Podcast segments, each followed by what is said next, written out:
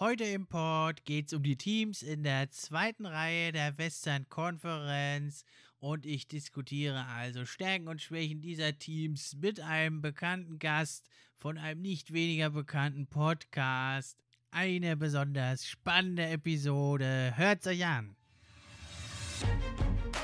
Der Pod für die Fans Gerüchte, die News und die Trends. Mit wechselnden Gästen, natürlich die besten, sind wir am Diskutieren. Spieler und Teams am Analysieren. Gib uns doch ein Like und drück Abonnieren.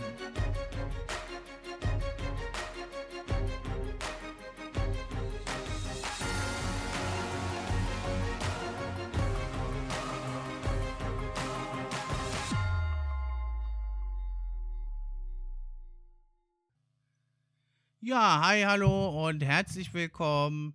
Ich bin euer Gastgeber Steffen Rudolf und heute freue ich mich ganz besonders. Heute ist eine ganz besondere Episode für den NBA-Fan-Podcast. Heute ist es mir gelungen, einen ganz tollen Gast euch einzuladen. Es ist der lässig legere, fast schon legendäre Chris, ja, vom nicht weniger legendären und allseits beliebten Airball Podcast. Hallo Chris, wie geht's dir? Ja, hallo Steffen. Wow, danke für die Begrüßung. Ich bin begeistert. Herrlich, Dankeschön. Ähm, ja, mir geht's gut. Viele Grüße aus Dresden. Freue mich, dass ich hier sein darf. Bin mal gespannt, was, wir heute so, was uns heute so erwartet. Okay, ja, genau. Unser Thema, ich habe es im Intro schon gesagt, da hast du es noch nicht hören können, da warst du noch nicht im Anruf.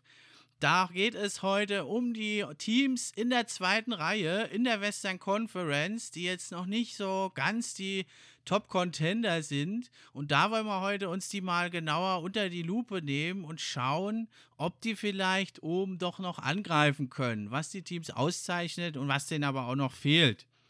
Und da haben wir als erstes Team auf dem Plan die Portland Trailblazers. Die stehen im Moment bei 21 zu 14 ganz gut da auf dem fünften Platz. Ja, was sagst du bisher zu denen ihrer Saison? Wie würdest du das beurteilen? Ja, also um es in einem Wort zusammenzufassen, ärgerlich würde ich es bezeichnen. Halt wieder so eine typische Blazers-Saison, alle sind euphorisch am Anfang der Saison, dem spielt eine MVP-würdige Saison und legt in der folgenden noch eine drauf. Das kennen wir mittlerweile schon. Ja, und dann hat es nicht lange gedauert. CJ McCallum im All-Star-Form hat 12, 13 Spiele durchgehalten. Yusuf Nokic, der zwar relativ schlecht nach seiner langen Verletzung aus dem letzten Jahr reinkam, aber hat auch nur 12, 13 Spiele raus. Nee, Nokic hat eines weniger. Und ja, dann waren zwei der drei besten Spieler schon wieder weg. Und schon hieß es, oh nein, das war's für die Blazers, aber irgendwie hat man dann doch das Ganze, ja, hauptsächlich muss man ganz klar sagen, in Form von Daniel Lillard, ja, auf Spur halten können und es sieht besser aus als letztes Jahr in ähnlicher Position oder Situation. Ja, da sprichst du ja schon einiges an hier. Also vor allem Damian Lillard, der hat sich ja, also er war ja schon immer der Late Game Dame, der da am Ende nochmal groß auftrumpft. Ja, aber also diese Saison finde ich, da hat er noch, spricht das nochmal alle Rekorde. Ich habe da mal geschaut, der ist in allen Klatschstatistiken eigentlich Erster oder unter den Ersten. Also seien es Freiwürfe gezogen, genommen, getroffen, Dreier geworfen, genommen, getroffen, Field Goals. Also unglaublich, der Kerl. Ja, also das Wahnsinn, der macht die, die meisten Klatschpunkte in der Liga, also von allen Spielern die meisten Klatschpunkte überhaupt und die Quoten dazu, das ist einfach sensationell. 63% aus dem Feld, 58% Dreier und er hat jeden Klatschfreiwurf bisher in dieser Saison getroffen. Also es ist unglaublich. Man kann sich gar nicht vorstellen, wo die Blazers rumgucken würden, wenn Damian Lillard sich verletzt hätte, anstatt den anderen beiden. Da hast du aber echt recht. Also die müssen ja eigentlich nur bis zum Ende irgendwie gut im Spiel bleiben und dann äh, können sich eigentlich darauf verlassen, dass der Dame da übernimmt und dann die Kohlen also aus dem Feuer holt sozusagen.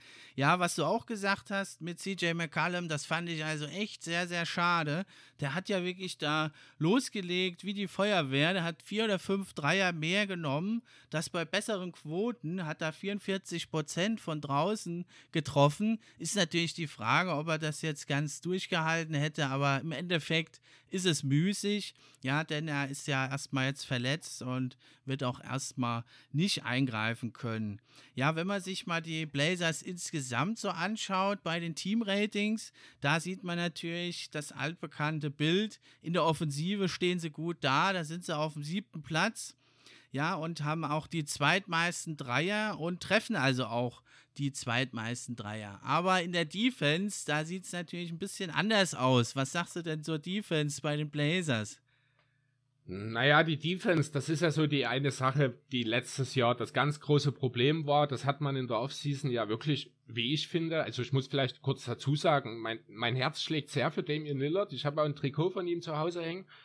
Äh, und die Blazers haben sich so unter dem Radar so ein bisschen auf Platz 3 meiner Lieblingsfranchises in der NBA hochgearbeitet dadurch. Deswegen, also ich bin vielleicht ein kleines bisschen subjektiv, was die Blazers angeht. Nichtsdestotrotz, äh, der Trade für Covington, den würde ich jederzeit machen. Ich bin Sixers-Fan, ich liebe Robert Covington, also den hätte ich auch gern selbst zurückgenommen, aber für den First Rounder ist das ein No-Brainer. Derrick Jones Jr., das hätte eigentlich alles super funktionieren können. In der Theorie sah das klasse aus. Ja, dann haben sich eben mit Nokic, der wahrscheinlich trotzdem noch beste Verteidiger des Teams, verletzt. Äh, gut, darüber kann man diskutieren. Covington ist halt der Teamverteidiger, der die Deflections holt, der das Ganze im Raum hat, während man an Nokic am Ende einfach erstmal vorbeikommen muss. Ähm, ja, und dann war halt die ganze Geschichte schon wieder ein bisschen passé. Dann gibt's halt, dann muss, äh, ja, dann muss Enes Kanter spielen der das überraschend gut macht, für seine Verhältnisse, wie ich finde, aber letzten Endes doch ein sehr, sehr eindimensionaler äh, Ringspieler ist, besonders am offensiven Ende, kann, bringt er dir natürlich immer genau das, was du brauchst, überragender Offensiv-Rebounder auch, aber, also auch defensiv ein guter Rebounder, aber die Defense, äh, sobald es halt aus der Zone rausgeht, musst du damit rechnen, dass er schneller geschlagen ist als, ja, Carmelo Anthony, der vielleicht im selben Moment neben ihm steht. Ja, genau, da sprichst du es also an, ja. Und man muss sagen, sie sind in der Defense jetzt wirklich in der Summe nur auf dem 28. Platz, also drittletzter, provozieren kaum Steals und Turnover. Und das ist natürlich ein Problem, was sie schon länger haben. Denn ja, so offensiv stark natürlich dieser Frontcourt ist aus McCallum und Damian Lillard. Die sind ja beide offensiv super stark. McCallum hätte ja auch schon ein paar Mal All-Star sein können, sicherlich, wenn er nicht im Westen gespielt hätte. Ja, und die sind zwar ja. beide offensiv sehr stark, aber in der Defensive sind sie beide nicht die stärksten und das damit hängt es ja auch ein bisschen zusammen, neben den Verletzungen, ja, dass der ganz große Erfolg ja in den Playoffs so ein bisschen ausgeblieben ist. Na, und jetzt dann eben durch die Ausfälle ist das noch ein bisschen deutlicher geworden. Und wenn man mal bei den Advanced Stats guckt, da ist tatsächlich also einer der schlechtesten zehn Verteidiger diese Saison Darian Lillard. Aber es ist natürlich auch zu verstehen, er muss in der Offense noch mehr schultern als sonst. Und da ist natürlich schwierig, dann in der Defense ohne eben einen eingespielten Backcourt-Partner da noch groß was zu reißen. Ja, genau. Man muss das halt auch immer ein bisschen im Ganzen sehen. Natürlich ist Lillard kein positiver Faktor für die Blazers Defense. Das ist er nie gewesen. Er kann es in bestimmten Momenten, wenn es drauf ankommt, sicherlich sein. Mhm. Das ist so ein bisschen auch ähnlich wie bei ich ziehe den Vergleich ungern, weil ich ihn nicht besonders mag, aber Kyrie Irving. Ähm, aber auf der anderen Seite macht er halt, hat er halt diesen unglaublichen positiven Effekt auf die Offense der Blazers. Ne? Also das ist, wenn man es mal in den Zahlen bei BKWF nachschaut, äh, vom Offensiv, das Offensivrating mit ihm steigt um 12,5 Punkte, wenn er auf dem Feld ist. Defensiv hingegen ist er um drei Punkte macht er das Team schlechter. Also da bleibt ein Plus neun, fast ein Plus zehn, das ist elitär. Äh, das zeigt auch seinen Einfluss auf das Spiel. Und da, da muss man natürlich nicht drüber diskutieren, denn das Problem muss an anderer Stelle angegriffen werden. Das hat man in den letzten Jahren tatsächlich getan mit Nokic, jetzt mit eben, äh, äh, wie heißt er, Derrick Jones Jr., mit Covington. Ähm, da muss die Entlastung kommen mit Anthony Simons und äh, Gary Trent Jr. sind jetzt auch keine ganz schlechten Verteidiger, die da die Backup-Position auffüllen. Da sehe ich das Problem eher im Playmaking, ehrlich gesagt, im Backcourt, wenn dann mal einer von beiden eben verletzt ist oder nicht dabei ist. Also McCallum oder dem in dem Fall. Ja, aber defensiv muss man dann natürlich erstmal schauen, wie es aussieht, wenn wieder alle da sind. Das wird jetzt nicht mehr ewig dauern. Also ich denke, Nokic können wir innerhalb der nächsten Tage zurückerwarten. Ich habe da erst gestern einen was dazu gesehen. Ah, gut.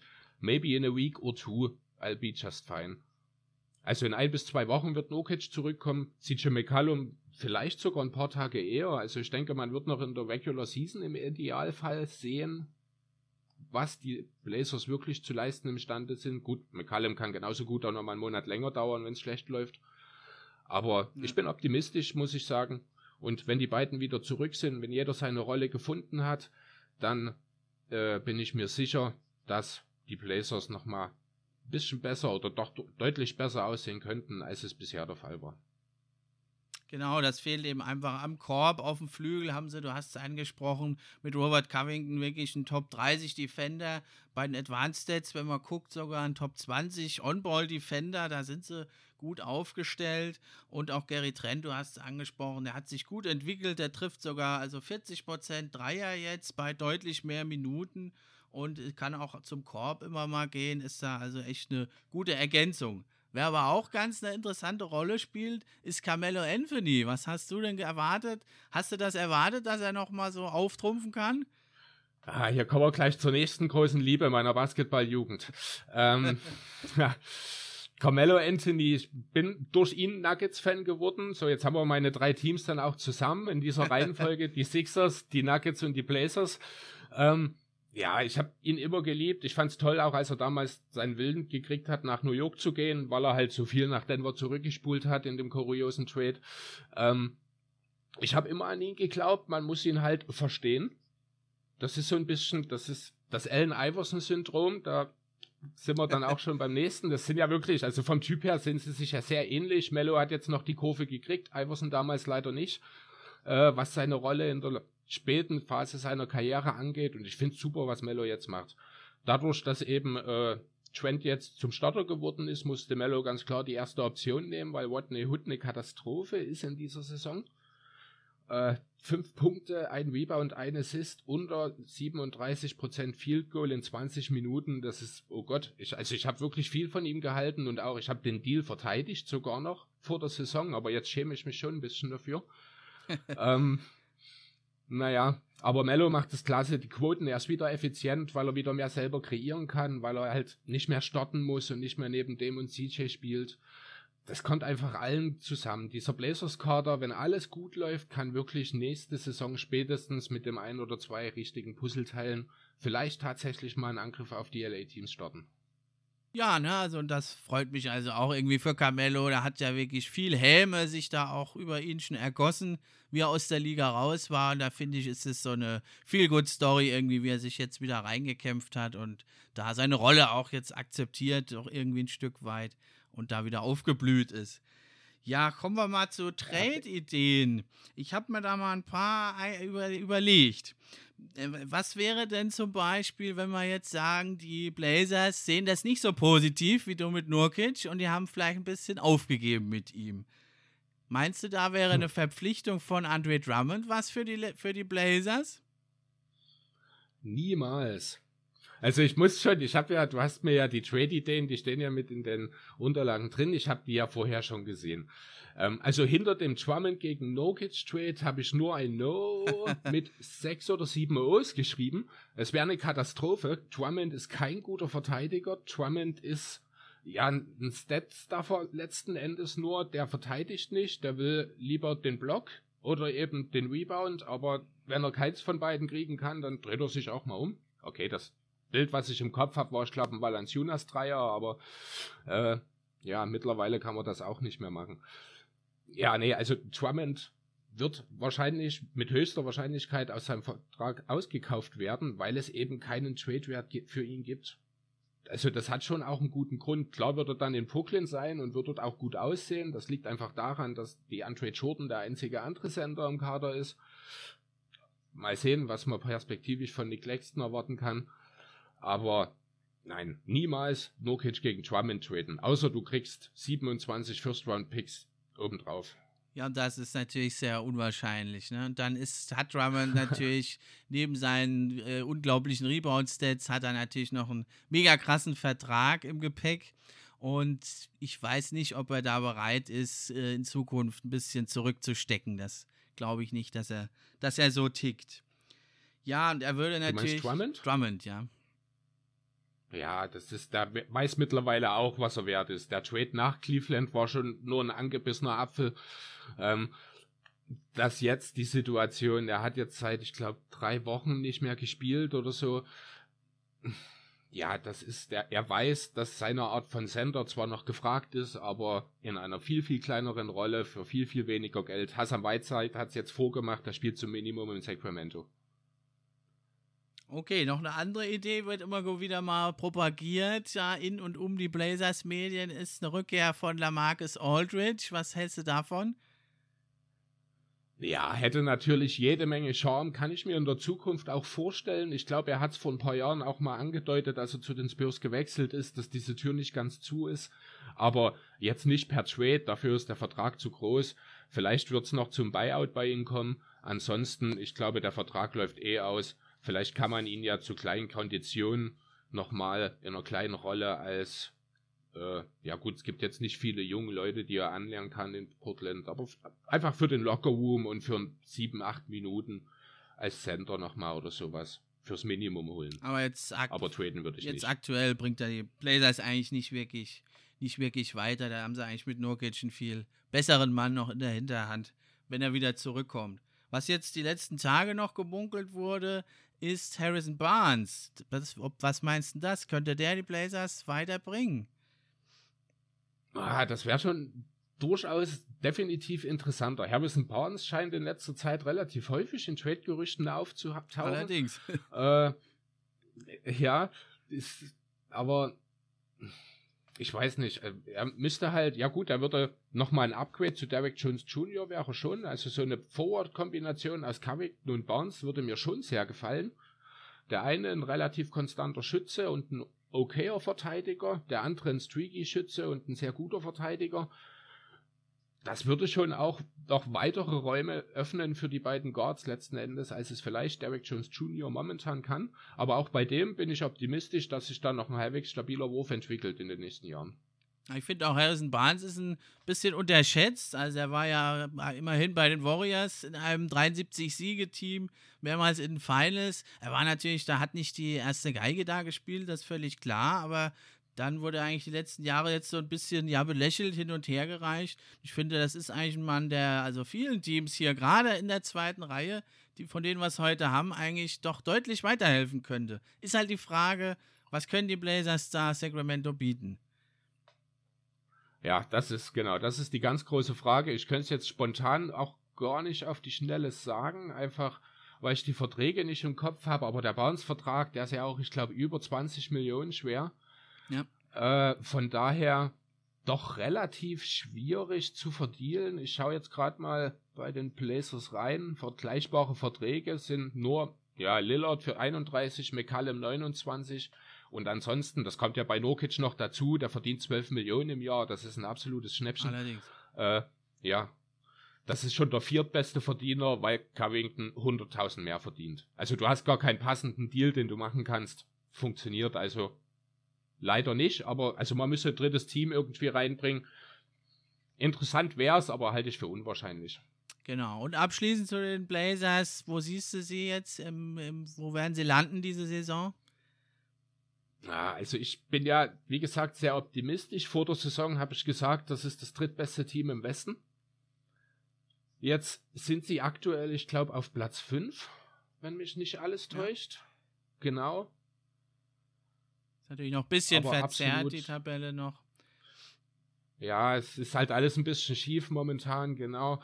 Aber ja, weil auf Platz 5 mit einer schon sehr guten Bilanz, die äh, ohne zwei der drei besten Spieler. Von daher würde ich behaupten wollen, ist da, muss ich daran nicht dran rütteln. Wenn alles gut läuft und Nokic und McCallum rechtzeitig zurückkommen, ist Platz drei weiterhin drin.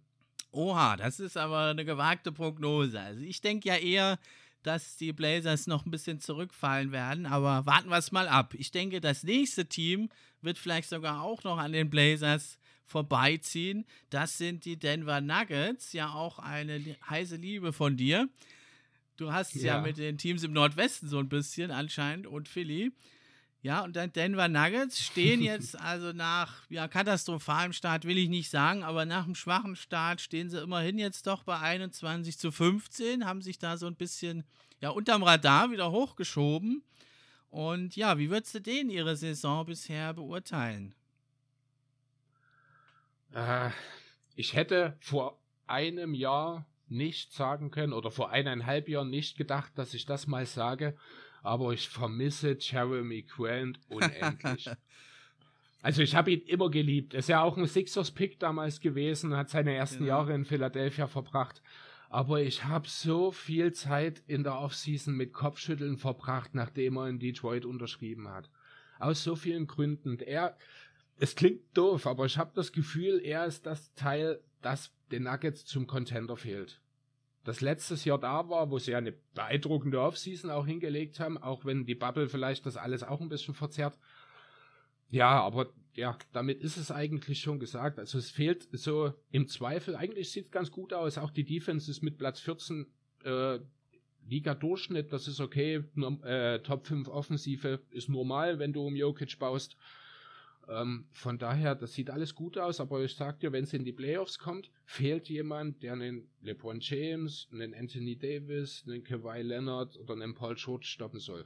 Im Zweifel vielleicht sogar einen Damian Lillard, beste Verteidiger im Kader ist Gary Harris, das ist gleichzeitig auch das einzige echte Trade Asset, äh, wie ich finde, das vorhanden ist.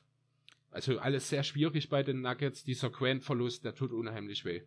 Ja, vor allem jetzt rückblickend, wenn man sieht, wie der da die Offense trägt, bei den, also zugegebenermaßen jetzt nur bei den schwachen Pistons, aber also er hat doch gezeigt, ja, er ist eigentlich stärker, als es ihm die meisten zugetraut haben. Das konnte er ja in Denver jetzt nie so richtig zeigen. Ja, also die Defense, da vermissen sie ihn natürlich schon. Vor allem, wenn man jetzt mal sieht, ähm, hätten sie vielleicht Jeremy Grant 20 Millionen gezahlt. Jetzt zahlen sie da für einen Ersatzmann Michael Green 7 Millionen.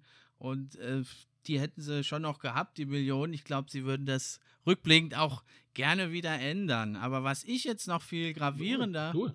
Die, Nugget, die Nuggets haben Jeremy Grant denselben Vertrag angeboten. Grant hat sich halt für die größere Rolle in Detroit entschieden. Genau, man hätte natürlich. Ja, also es ist nicht so. Mhm.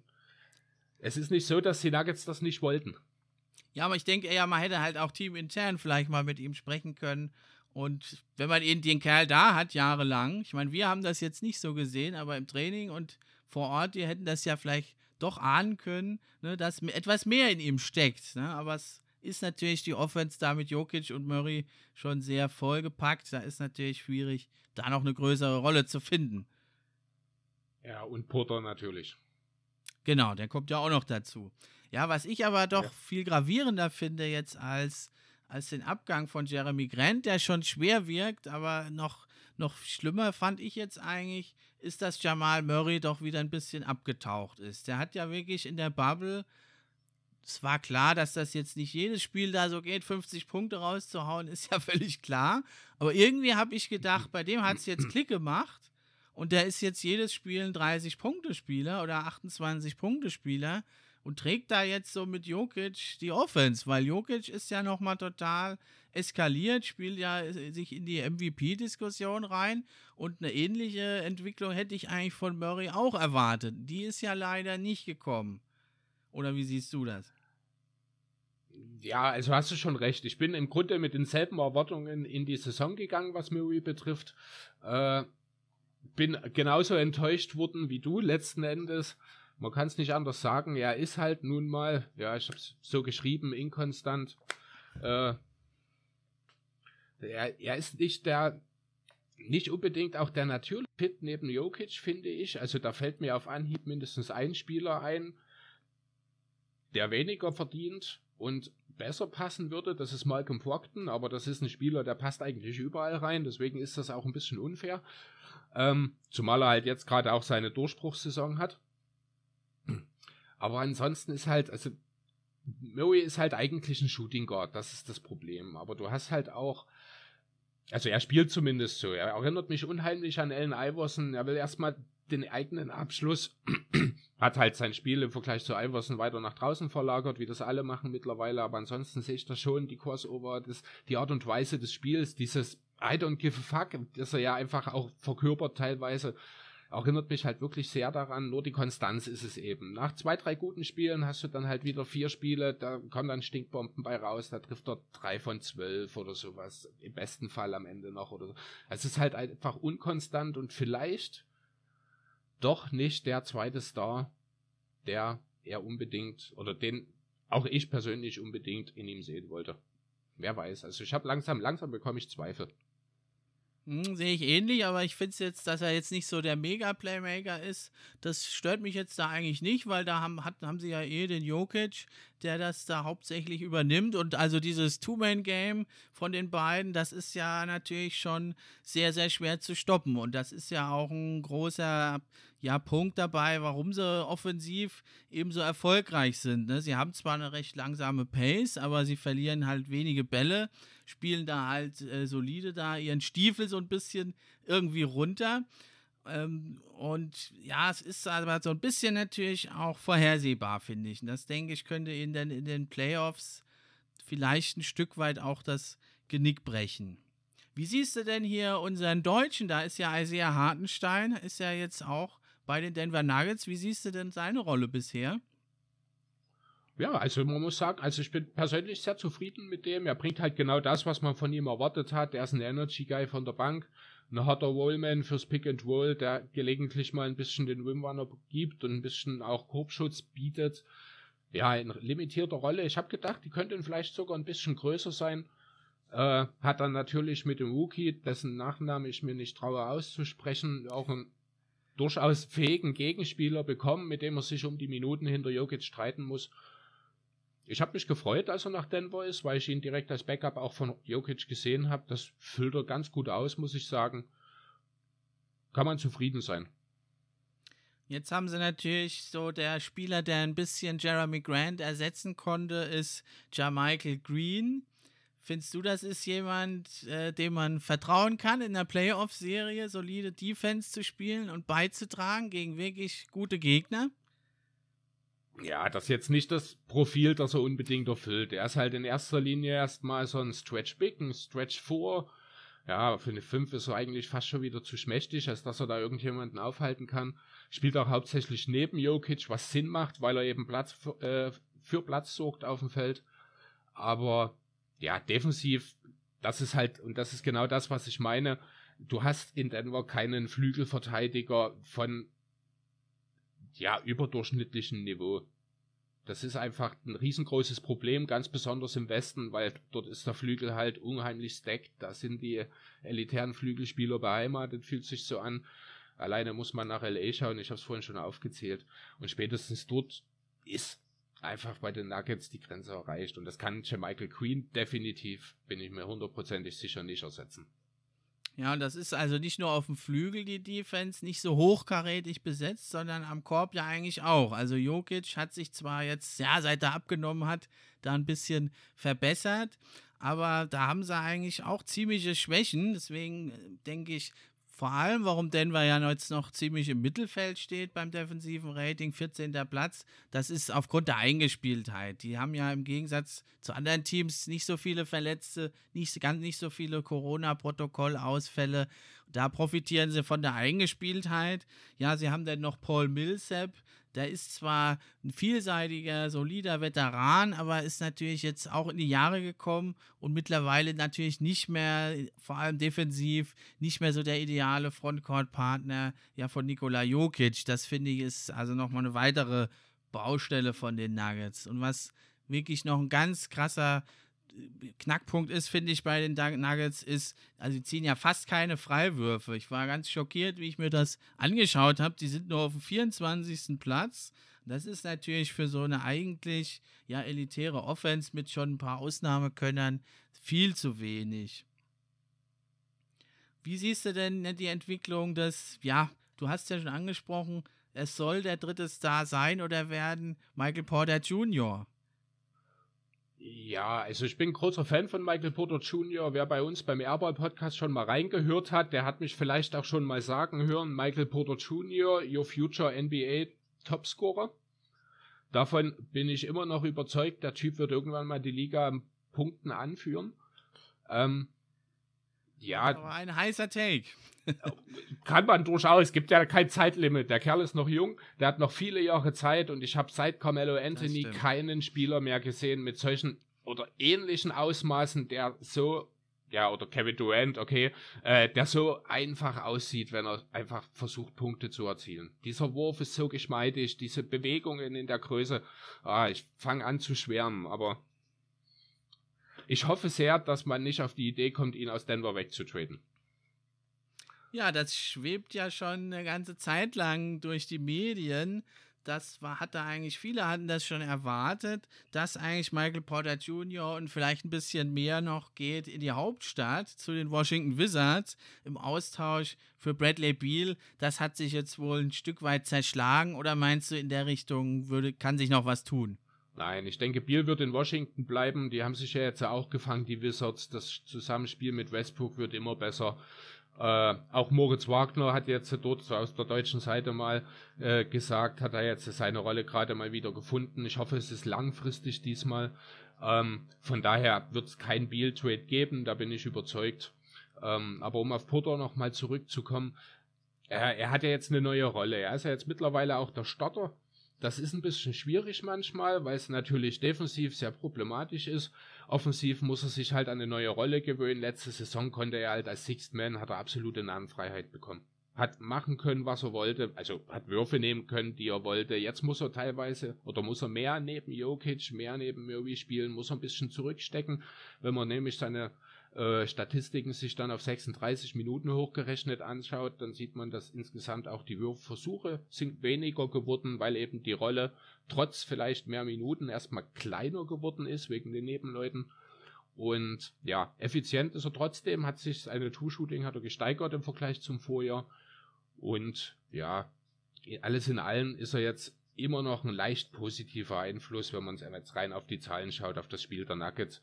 Auch wenn es defensiv nicht ganz so gut aussieht natürlich, aber offensiv hilft er den Nuggets schon weiter. Und ich denke, da ist die Entwicklung auch noch lange nicht abgeschlossen. Also ganz so positiv wie du sehe ich das noch nicht, aber in einem hast du recht, der Mann ist noch jung und er hat natürlich ein riesiges Potenzial. Den muss man auf jeden Fall weiter im Auge behalten. Jetzt kursieren aber noch ein paar andere Trades schon seit längerem. Äh, und ganz aktuell gibt es jetzt hier Gerüchte, dass unter anderem die Denver Nuggets interessiert sind an Kyle Lowry oder Lonzo Ball. Meinst du, das sind Spieler, die die Nuggets weiterbringen könnten und dafür noch mehr Playmaking sorgen? Das ist genau so eine Sache, das würde mir sehr gefallen. Also Lonzo finde ich ohnehin, Lonzo Ball ist ein Spieler, der würde in vielen, vielen Teams super aussehen weil er halt so ein, nicht so der typische Playmaker wie ein Chris Paul ist, der immer den Ball in der Hand halten muss, sondern jemand, der das Spiel schnell macht, der schnelle Entscheidungen trifft, der den Ball nicht zwingend braucht. Äh, also ja, ja genau, halt einfach nicht zwingend braucht, weil er eben Offball-Bewegung und mit einem Touch die entscheidenden Pässe spielen kann. Ähm, so jemanden kannst du überall bringen. Und genau so jemand an der Seite noch dazu ein herausragender Verteidiger neben Murray, neben Jokic, dazu der Wurf von Ball, wie jedes Jahr, wird im Laufe der Saison besser. Irgendwann wird er mal konstant sein, bin ich auch sicher. Ähm, und dann ist er ein perfekter dritter Mann neben, neben Murray und Jokic, würde ich behaupten wollen. Dann könnte man, wenn das Gesamtpaket stimmt, also da würde ich dann schon noch weitere Picks dazu brauchen, wenn man über einen Porter Trade nachdenkt, denn da reicht Lonzo als Gegenwert, finde ich nicht. Da hatte ich jetzt eher an Gary Harris gedacht, dass man ihn dafür abgibt. Ja, und ja. da wäre natürlich Lonzo auch einer, du hast gesagt, der da auch mal von hinten da die wilden Pässe rauswirft. Der könnte da auch den äh, Nuggets mal ein bisschen Tempo verleihen, die Pace ein bisschen erhöhen, dass sie da auch mal zu schnellen Körben kommen und auch in dem Fastbreak da auch mal ein paar mehr Freiwürfe ziehen. Also das würde genau diese Schwachstellen da angehen. Ja, andererseits Andererseits sind die Nuggets halt auch eines der besten Halbfeldteams der Liga. Ne? Und was macht man in den Playoffs am meisten? Sag ich auch seit Jahren. Die Nuggets sind eigentlich das perfekte Playoff-Team, weil die schon das ganze Jahr schön langsam, schön bedacht spielen und den wahrscheinlich besten Halfcourt-Playmaker in der gesamten Liga momentan im Kader haben. Mit Jokic. Deswegen mache ich mir da gar keine Sorgen. Klar, hier und da mal ein Fast Break oder ein Freiwurf mehr als immer schön. Aber um die Offense der Nuggets mache ich mir überhaupt keine Sorgen. Die kann so langsam sein, wie die wollen. Und wenn die jedes Angriff erst nach 23 Sekunden abschließen. Aber natürlich mal hier so ein paar schnelle Punkte mitnehmen. Du hast ja gesagt, ist auch in den Playoffs natürlich nicht verkehrt. Und äh, was Lonzo natürlich da ein bisschen prädestiniert, ist eben die Sache, er kann zwar den klassischen Point Guard hier und da mal geben, kann da Murray und Jokic entlasten. Aber er ist also auch Offball deutlich besser geworden, trifft seine Würfe besser und ist kein Ballstopper. Ja? Er heißt zwar Ball, aber er ist kein Ballstopper. Er gibt den Ball immer weiter oder eben treibt das Tempo voran, spielt auch mal nicht immer nur den Assist, sondern auch den Hockey-Assist. Einfach ein absolut teamdienlicher Spieler, ganz guter Rebounder, der würde da gut reinpassen. Wie siehst du das denn mit Kyle Lowry? Da wird ja jetzt gemunkelt, Toronto will ihn doch anbieten jetzt, weil sie einfach sagen, seine ja, Ablaufzeit ist irgendwie gekommen. Ja, Kyle Lowry fühlt sich für mich so ein kleines bisschen wie eine Herzensgeschichte an, weil er ja aus Philadelphia ist. Ich würde allerdings niemals an Sixers Stelle für ihn traden. Das muss ich ganz ehrlich sagen, weil das wäre einfach zu teuer. Deswegen müsste man dort auf einen Buyout hoffen ähnlich sehe ich es bei den Nuggets, weil ich boah, wüsste nicht so richtig. Man muss dann wahrscheinlich tatsächlich über Michael Porter Jr. nachdenken. Ich weiß es nicht. Wenn man für Lowry traden muss. Andererseits ist das rein finanziell schon wieder schwierig, weil der Vertrag so groß ist. Hm. Wird wohl auch eher nicht passieren, wäre definitiv aber auch jemand, bringt ja ähnliche Qualitäten mit, auch wie Lonzo. Dazu noch einer der besten, äh, wenn es darum geht, Charges anzunehmen. Tut jedem Team gut, ist ein Führungsspieler. Also Kyle Lowry würde jedem Contender weiterhelfen. Natürlich halt eher kurzfristig, ist ja nicht mehr der Jüngste. Aber man muss sagen, von den ganzen Teams hier in der Mitte, da haben eigentlich die Nuggets die besten Trade Assets. Entweder eben, wenn sie sich doch noch von Michael Porter Jr. trennen, dann müsste aber doch ein Star irgendwie kommen im Gegenzug. Aber sie haben Gary Harris, Bol Bol auch nicht zu vergessen und ja Michael Green, der kannst du mit dem Vertrag auch ganz gut traden und da müssen sie sicher für Lonzo, aber auch für Lowry, denke ich, ein bisschen was mit drauflegen. Also einen habe ich noch, es wäre auch eher ein schon etwas älterer Spieler, der also kurzfristig aber noch mal was bringen könnte. Das wäre Eric Gordon von den Houston Rockets. Der ist mittlerweile zwar schon 32, aber da könnte man eben auch sagen, Gary Harris und vielleicht ein First-Round-Pick. Dann kriegen die Rockets, die gucken eh langfristig in die Zukunft, kriegen einen Spieler, der, ja, wenn er mal gesund ist, vielleicht irgendwann sich doch nochmal entwickelt. Und die Nuggets kriegen jetzt kurzfristig nochmal einen heißen Shooter von außen.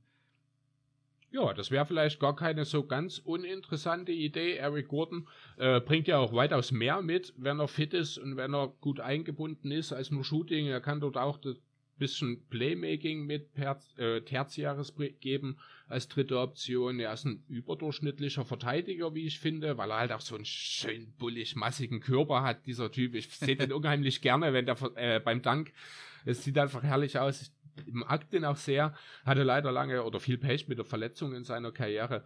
Aber ja, wäre was. Gegen Gary Harris und den Pick kann man durchaus machen. Ähm, ich weiß jetzt nicht genau, wie die Vertragssituation von Gordon aussieht. Ist das ein auslaufender oder hat er noch ein Jahr danach? Ähm, er hat noch ein Jahr danach. Nee, sogar drei. Dann würde ich es durchaus machen. Wäre auslaufend, würde ich, ich glaube, Probleme damit haben, weil du halt den Gary Harris deinen besten Verteidiger abgibst. Das ist allgemein ein Problem bei den Nuggets, deswegen, das muss man ja nicht unbedingt noch vergrößern. Okay, also dein Schlusswort zu den Nuggets, was meinst du? Wo landen sie? Ähm, direkt hinter Portland, aber ihr könnt die Nuggets nicht abschließen, ohne einen meiner heimlichen Favorites, Will Barton, zumindest einmal genannt zu haben. Äh, ich liebe diesen Typ. Typ Klugei, macht von allen etwas. So ein Typ, der dir 15, 5 und 5 in jeder Saison bringen kann, theoretisch, wenn er denn fit wäre. Äh, guter Schütze, guter Defender also macht nichts überragend. So ein Typ wie Joe Ingles einfach, ne? Joe Ingles ist ja auch so einer, den man einfach lieben muss, eigentlich. Also bei uns oder in meinem Freundeskreis geht es eigentlich allen so. Und ja, Will Barton ist halt für mich das genaue Gegenstück einfach aus Denver. Für ihn wollte ich noch kurz ein bisschen Liebe da lassen. Aber platztechnisch am Ende, ja, wird drei oder vier mit den Blazers. Die werden sich darum wahrscheinlich ein bisschen balken, vermute ich. Und meinst du, sie können dann wirklich nochmal den Titel angreifen? Sie waren ja letztes Jahr in den Conference Finals. So weit wird es nicht gehen dieses Jahr. Dann bräuchte es Jokic und Murray in Bubble-Form plus X, weil du müsstest, wie gesagt, also du hast halt einfach keine Flügel-Defense. Damit kommst du im Westen maximal, wenn du Glück hast, wenn dir, äh, wenn das Playoff-Seeding gut ist, kommst du vielleicht in die Conference Finals. Aber da muss alles zusammenpassen. Ich sehe eher einen Exit in der zweiten Runde realistisch dieses Jahr. Oder die Clippers haben nochmal so einen Kollaps. Dann wäre es vielleicht. Das glaube ich nicht, dass das nochmal passiert. Nicht, dass ich da ein bisschen, ja, nicht, dass ich da nicht ein bisschen hämisch wäre. Andreas, mein Podcast-Kollege von Airball, ist ja äh, Clippers-Fan. Ich bin ja da gerne ein bisschen hämisch. Dafür muss ich mir aber auch alle zwei Monate den Wurf von Kawhi Leonard gegen die Sixers in Game 7 ansehen äh, als die Raptors die Serie entschieden haben.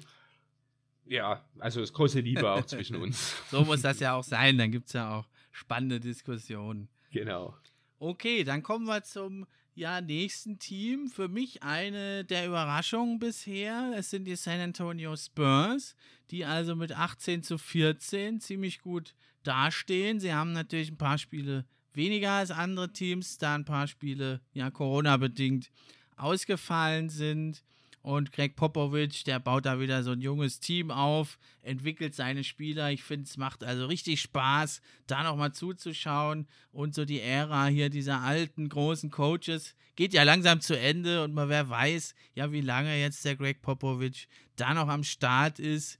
Ich hoffe ja doch noch ein paar Jährchen, aber kann auch bald Schluss sein. Deswegen äh, schaue ich viel San Antonio Spurs diese Saison, einfach um diesen großen Mann nochmal erleben zu dürfen. Was ist dein Eindruck von den Spurs? Ach ja, die Spurs. so richtig gehören sie eigentlich nicht in die Reihe, finde ich. Äh, ist doch eher ein bisschen sehr überraschend, dass sie jetzt momentan durch die Bilanz, die ja aber auch, du hast schon gesagt, durch die wenigen Spiele und auch einen relativ einfachen Spielplan ein bisschen geschönt ist. Äh, die Spurs sind ein Kandidat, man hat es in den letzten Jahren gelernt, gegen die man nicht wettet. Deswegen sage ich definitiv, die Chancen auf die Playoffs für die Spurs sind da. Aber mehr auch nicht am Ende der Saison. Es ist wirklich, du hast das schön zusammengefasst, Popovic macht das Beste draus. So langsam aber sicher findet auch San Antonio den Weg in die moderne NBA.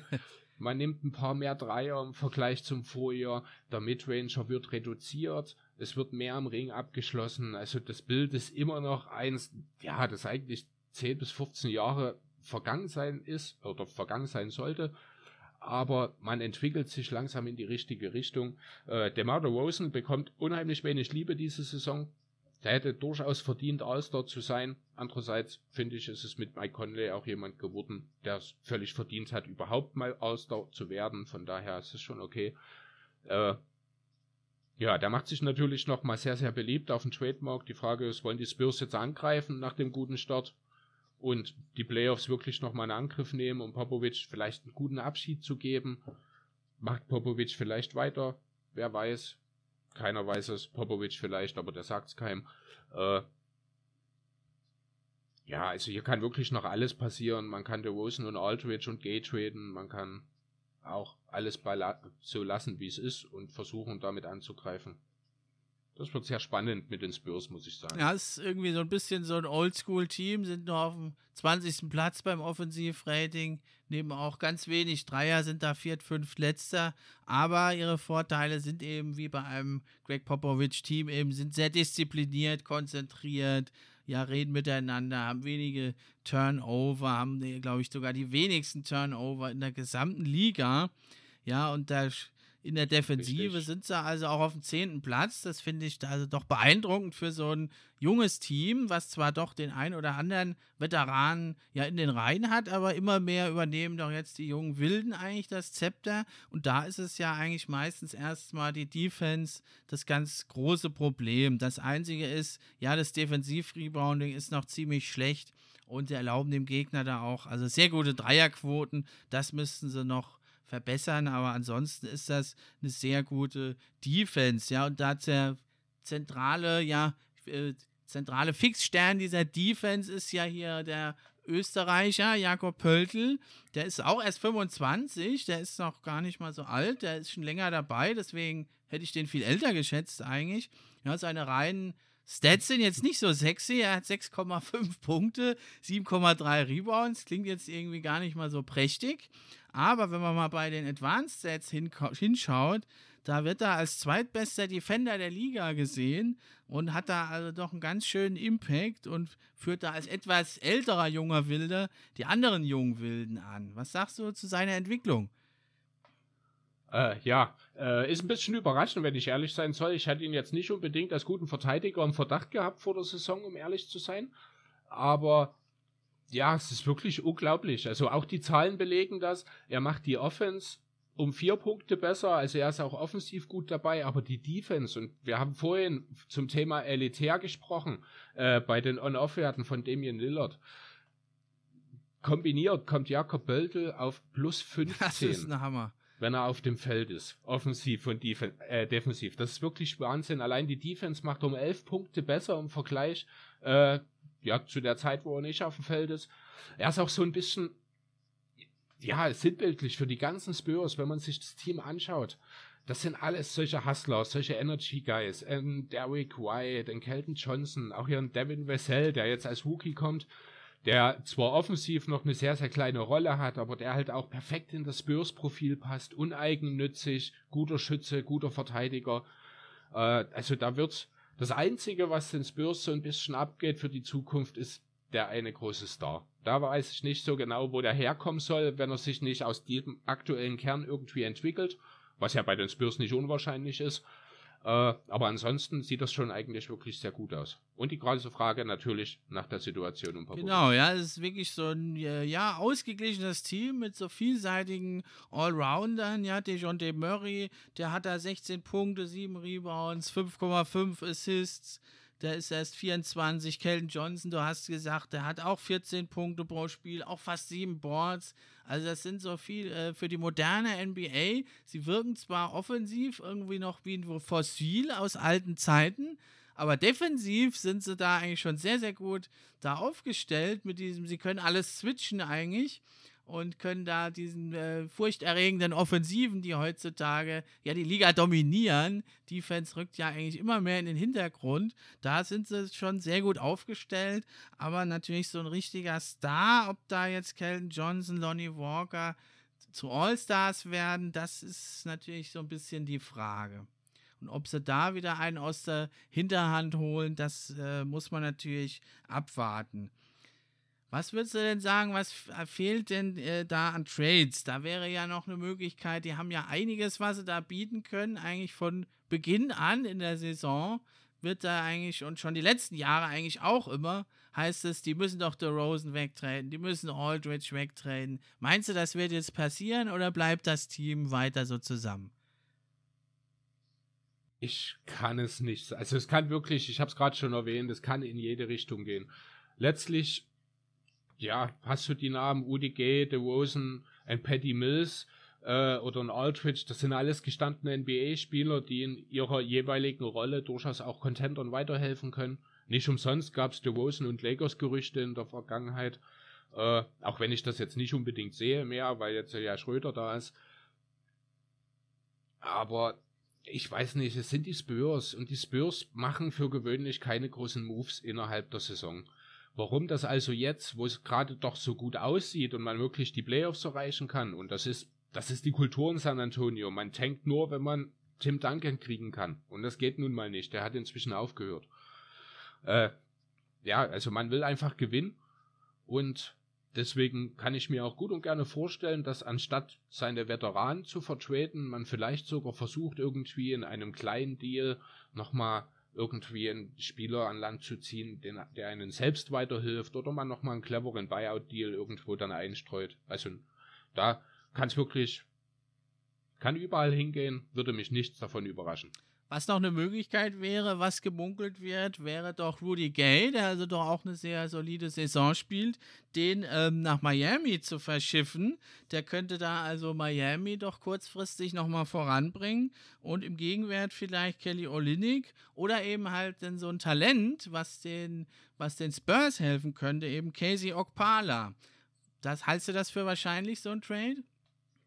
Das wäre dann durchaus eine Überlegung wert. Man müsste jetzt kurz schauen. Also Kelly Olynyk habe ich jetzt den Vertrag nicht auf dem Schirm. Also von Vertrag, von den Werten ja. würde es passen. Also den würde ich halt, das, den würde ich halt nur aufnehmen wollen, äh, wenn er auslaufend ist. Ansonsten finde ich das schon interessant. Okpala könnte durchaus auch jemand für San Antonio sein. Ähm, aber wenn der Olynyk-Deal, ah nee, der läuft aus, dann kann man das durchaus machen würde ich dann sogar sagen, geht ohne Picks so durch, Olinik und Okpala, dann bringt, komm, ja, wenn dann müsste wahrscheinlich eher Miami noch einen Second Rounder oder so drauflegen, weil G ist hier das Asset, um das es geht. Kommt natürlich jetzt ein bisschen drauf an, wie hoch da eben Miami ihren, ihren Casey Okpala da schätzen. Ne? Das ist ja auch ein ganz junger Mann noch. Richtig. Das wäre natürlich da entscheidend. Lamarcus Aldridge, der bleibt auch? Äh, ja, also, wenn er sich mit seiner neuen Rolle anfreunden kann, hat er ja jetzt nach der Verletzung, wo es jetzt anfing, so gut zu laufen für die Spurs, ist er jetzt, ich glaube, drei Spiele vor dem All-Star Break hat er wieder mitgemacht, hat von der Bank gespielt. Wenn er sich an diese Rolle gewöhnt und dort hineinwächst, sage ich mal, sofern das für einen 35-Jährigen noch möglich ist, äh, kann ich mir ihn schon auch gut vorstellen, äh, zusammen mit Gay, dass sie sich so ein bisschen in die Six-Man-Rolle reinteilen sozusagen und dadurch ja, ist die Defense in der Starting Five in den entscheidenden Momenten sieht besser aus und man hat einen Scoring Punch von der Bank, den mit Patty Mills allerdings eigentlich eh schon jemand bringt. Ja, es könnte dann natürlich auch schon zu viel sein und dann wäre Aldridge tatsächlich der erste, bei dem ich sage, na, den brauchen wir jetzt nicht mehr unbedingt, den könnten wir dann auch abgeben. Ist halt wirklich die Frage, was kriegst du noch für den? Ne? Also, Richtig. Ja, also ich sehe es dann insgesamt eigentlich wie du bei den Spurs. Also zwar eine Überraschung, aber ich fürchte, sie werden auch ein bisschen absinken noch. Sie haben jetzt noch 40 Spiele zu spielen und ähm, sie haben einen ganz schweren Schedule und sie haben ganz viele Auswärtsspiele. Kann sein, dass wir uns da auch täuschen, aber ich denke, die werden eher noch ein Stück weit zurückfallen Geh und da noch überholt werden von anderen Teams, die jetzt halt noch hinter ihnen stehen. Jo. Zum Beispiel nämlich die Dallas Mavericks, ja ähnlich wie die Denver Nuggets, also nicht gut gestartet. Bei den Mavericks kann man, glaube ich, sogar sagen, ja, katastrophal gestartet. Jetzt stehen sie immerhin bei 18 zu 16, also sie haben sich jetzt über 500 hochgekämpft. Ja, vor allem fällt natürlich auf, letzte Saison, da haben sie eine historisch gute Offense gespielt. Da ist natürlich klar, dass es wahrscheinlich so nicht eins zu eins zu wiederholen ist diese Saison. Aber dass sie jetzt solche Probleme haben dieses Jahr, natürlich auch durch Ausfälle, aber dass sie jetzt nur auf Platz 17 im Rating liegen bei der Offense, das hätte man nicht erwartet, oder? Ja, man geht schon davon aus, eine Offense, die letztes Jahr ja, rekordverdächtig war, die dieses, äh, dass sie dieses Jahr zumindest okay ist, wenn der einzige größte Abfall, Abfall, Ausfall oder Abgang, besser gesagt, den man zu verkraften hat, Seth Curry ist. Ja, ganz so einfach ist es dann letzten Endes doch nicht gewesen. Trotzdem denke ich, dass es sich alles im Laufe der Saison noch geben wird. Also da bin ich eigentlich optimistisch, wenn man Luca die Zügel in der Hand gibt, dann kommt was Gutes dabei raus. Das ist so ein bisschen wie bei Nikola Jokic aber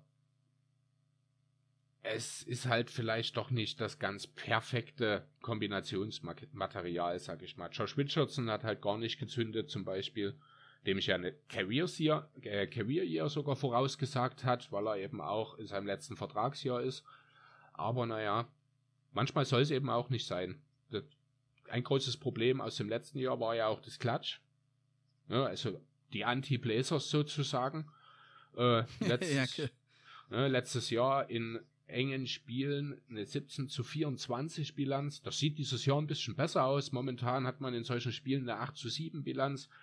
Äh, aber trotzdem für ein Team mit den Ambitionen, dass die Mavs haben, ist das nicht gut genug. Da müssen die Entscheidungen besser werden, da muss die Defense vor allem besser werden.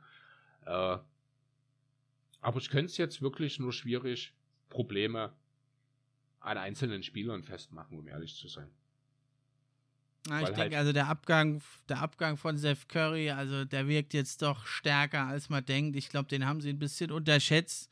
Der trumpft ja jetzt in Philly auch wieder auf. Ich finde, der hat eigentlich eine ganz ordentliche Defense. Da wird er immer ein bisschen schlecht gemacht. Und er ist halt einfach ein Knockdown-Shooter von draußen. Dem kannst du einfach einen Ball geben, wenn er frei ist. Der macht dir die Dinger rein. Und so ein Spieler brauchst du halt einfach neben Luka Doncic. Am besten vielleicht gleich ein paar davon. Und das ist also meiner Meinung nach ein ganz großes Manko bei den Mavericks. Ja, sie treffen jetzt ihre Dreier also wirklich ganz, ganz schlecht. Da hast du recht, das wird schon ein bisschen hochgehen, aber es ist schon ein bisschen erschreckend. Die sind nur auf Platz 25 bei den Dreier Field Goal Prozenten. Ja, also das ist katastrophal. Und jetzt so einen absoluten, sie haben da mehrere Leute, die mal hier und da äh, heiß laufen können. Finney Smith, Tim, Timmy Hardaway Jr. oder eben auch Josh Richardson. Aber die treffen alle diese Saison ganz, ganz schwach. Scheint irgendwie vielleicht doch eine Ausnahme gewesen zu sein letztes Jahr. Oder es liegt eben doch an den Ausfällen. Aber so stark, denke ich, werden die jetzt nicht mehr steigen. Und du hast es angesprochen, Josh Richardson hat das also überhaupt nicht kompensieren können. Und da finde ich, ist der Kader auch ein Stück weit falsch aufgestellt. Du musst doch mindestens ein oder zwei absolut verlässliche Dreierschützen in diesem Kader haben, wo Luka Doncic da am Korb dir alles kreiert, die Gegner auf sich zieht und dann rauslegt. Da brauchst du doch Shooter. Naja, theoretisch sind die ja durchaus da. Theoretisch ist das Team, also ich konnte ja, also ich muss ja sagen, du hast äh, angedeutet, Seth Curry jetzt in Philadelphia passt super rein, muss aber auch ehrlich sagen, die Defense sieht dort besser aus, weil die Teammitglieder viel besser verteidigen. Also das muss man auch ein bisschen relativieren. Er war in Dallas auch einfach wirklich ein schlechter Verteidiger. Josh Richardson sollte genau das Problem beheben, bringt in der Theorie halt auch genau das mit, was die Mavs brauchen. Neben der Defense eben einen halbwegs soliden Wurf, auch wenn er nie als Sharpshooter bekannt war und dazu noch ein bisschen Entlastung im Spielaufbau. Also die, in der Theorie hätte ich diesen Deal genauso von beiden Seiten, würde ich den jederzeit wieder abschließen. Manchmal läuft es einfach nicht. Vielleicht sind auch, äh, ist auch die Art und Weise, wie die Mavs und Doncic spielen, ein kleines bisschen entschlüsselt wurden. Andererseits Doncic individuell hat sich mittlerweile wieder einigermaßen gefangen, auch wenn ich nach wie vor finde, dass er kein All-Star-Starter sein sollte. Hätte sein sollen, muss man ja mittlerweile sagen. Ähm, ja, und dann schwebt da noch dieses große Porzingis-Problem in Dallas in der Luft. Von dem, ja, da haben wir jetzt selber bei uns im Podcast erst vor kurzem drüber gesprochen. Äh, das ist ja auch wirklich keine ganz einfache Situation, mit der man auch erstmal umgehen muss. Da hast du natürlich völlig recht. Aber also Josh Richardson für mich wirklich eine der absoluten Enttäuschungen dieser Saison. Ich muss sagen, ich habe, also ich persönlich auch aufgegeben eigentlich bei ihm. Ich glaube, dass der Josh Richardson aus Miami, das war irgendwie eine Ausnahme und der aus Philly und der aus Dallas, das ist eher der, es ist kein schlechter Spieler, aber mit also nur 28% Dreiern ist es halt keiner, ist es jetzt nicht der, der Mann, den man sich da erhofft hatte. Na, und dann ist natürlich die zweite große Baustelle, du hast ja gesagt, mit Porzingis und also gerade das Line-Up mit Dwight Powell funktioniert ja überhaupt nicht und da also muss in irgendeiner Form ja auch irgendwie nachgebessert werden. Oder meinst du, Porzingis, dass das doch noch mal was wird mit ihm als zweiten Mann in Dallas?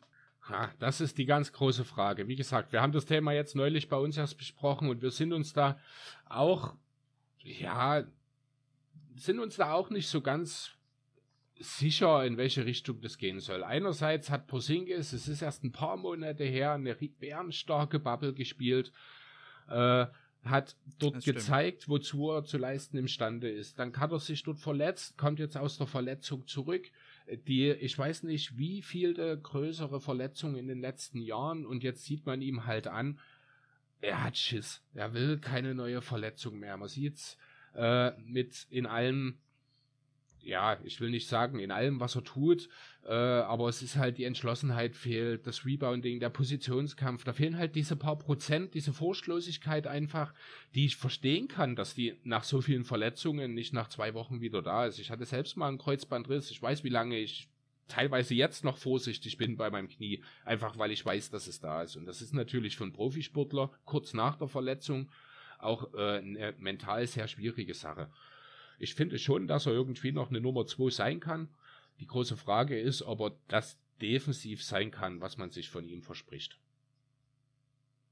Das genau, das ist eben das große Problem, wenn er sich da nicht traut hinzugehen. Also ich meine, verstehen kann ich das auch, ne, dass er da sagt, okay, ich gehe nicht viel an den Korb. Es ist ja in der Offensive eigentlich ähnlich. Zu Beginn der Saison hat er da noch mehr Zug zum Korb gezeigt und da wäre ja eigentlich auch ein super Abnehmer von den Lobs von Luka Doncic, aber jetzt ist er eigentlich ein reiner Pick-and-Pop-Guy, der von außen abdrückt, gerne mal auch früh in der Shot-Clock, von ganz weit hinten und da auch wirklich nicht gut trifft. Deswegen, das ist ganz, ganz schwierig. Ich meine, der Mann hat natürlich ein einzigartiges Skillset, Unicorn, alles schön und gut, aber irgendwo, wenn du halt jetzt mit Luka Doncic was erreichen willst, und ich finde, die Zeit ist jetzt, da musst du jetzt ein Team aufbauen und nicht irgendwie hoffen, dass da in ein paar Jahren irgendwie noch einer kommt. Du brauchst jetzt die Leute und du musst jetzt eigentlich den Angriff machen. Und da ist meiner Meinung nach, wirst du mit Luca, äh, mit Christaps Porzingis, wirst du immer dieses Problem haben. Der wird immer wieder verletzt sein. Das ist ein Big Man, 7 Fuß 3, hat mehrere schwere Verletzungen gehabt, schon auf beiden Seiten auch von seinen Beinen in den Knien ich denke nicht, dass der jemals wirklich eine ganze Saison spielen kann, geschweige denn, dass er wirklich mal kontinuierlich zur Verfügung steht. Und dann, wenn er ausfällt, braucht er immer lange, sich wieder reinzuspielen. Ich kann mir nicht vorstellen, dass das in seiner Karriere sich nochmal ändert. Puh, das ist ja schon auch relativ hot, muss ich sagen. Also erstmal muss ich dir widersprechen. Ich finde, wenn man um Luka Doncic baut, muss man nicht zwingend jetzt gewinnen. Der Kerl ist 22, wenn das noch zwei Jahre dauert, ist das völlig okay. Er ist im richtigen Franchise dafür. Die Kultur unter Mark Cuban ist so europäisch. Äh, klingt doof, aber ist wirklich so, da ist halt, da steckt mehr Loyalität drin und ich glaube auch, dass Doncic und Cuban zwischenmenschlich super funktionieren und da mache ich mir überhaupt keine Sorgen, dass da der junge Slowene irgendwann in den nächsten paar Jahren mal dasteht und sagt, ich will hier weg. Da, deswegen äh, solange er sieht, dass Cuban versucht, das bestmögliche Team um ihn aufzubauen, wird sich Doncic da keine Gedanken machen. Deswegen hat man da durchaus die Zeit. Deswegen bin ich der Meinung, sollte man jetzt auch wirklich schauen, kann Posingis in den nächsten, sagen wir jetzt einfach mal zwölf Monaten oder bis zum Ende der nächsten Saison von mir aus oder bis zur nächsten Trade Deadline dann nächste Saison, äh, kann er bis dahin gesund bleiben, kann er fit bleiben und zeigen, wozu er wirklich imstande ist. Und dann erst kannst du wirklich evaluieren und überlegen, äh, was du mit Prosingis machst. Denn jetzt im Moment hat er ohnehin keinen Trade-Wert. Weniger als jetzt würdest du nie von ihm bekommen. Oder für ihn. Ja, ich meinte jetzt auch, meinte jetzt auch nicht, dass äh, Dallas dann äh, ohne Luka Doncic dastehen wird. Das glaube ich auch nicht, dass er schnell weggeht. Aber was ich denke, ist, was man auch gesehen hat, ist, er ist ganz schön frustriert. Die ganzen Niederlagen, er hat da teilweise im Spiel mit den, äh, mit den Referees eigentlich mehr gehadert oder geschimpft, durchaus auch mal auf die Mitspieler. Kann man ja ein bisschen auch verstehen, wenn sie die freien Würfe nicht treffen, aber das hat man gemerkt, der ist sehr, sehr, sehr unzufrieden. Und deswegen denke ich, wenn da noch weitere Saisons nicht so viele Siege dazukommen, dann halte ich schon, äh, zwar nicht wahrscheinlich, dass er sofort wechselt, aber eben, dass es Unruhe ins Team bringt und eben Unzufriedenheit.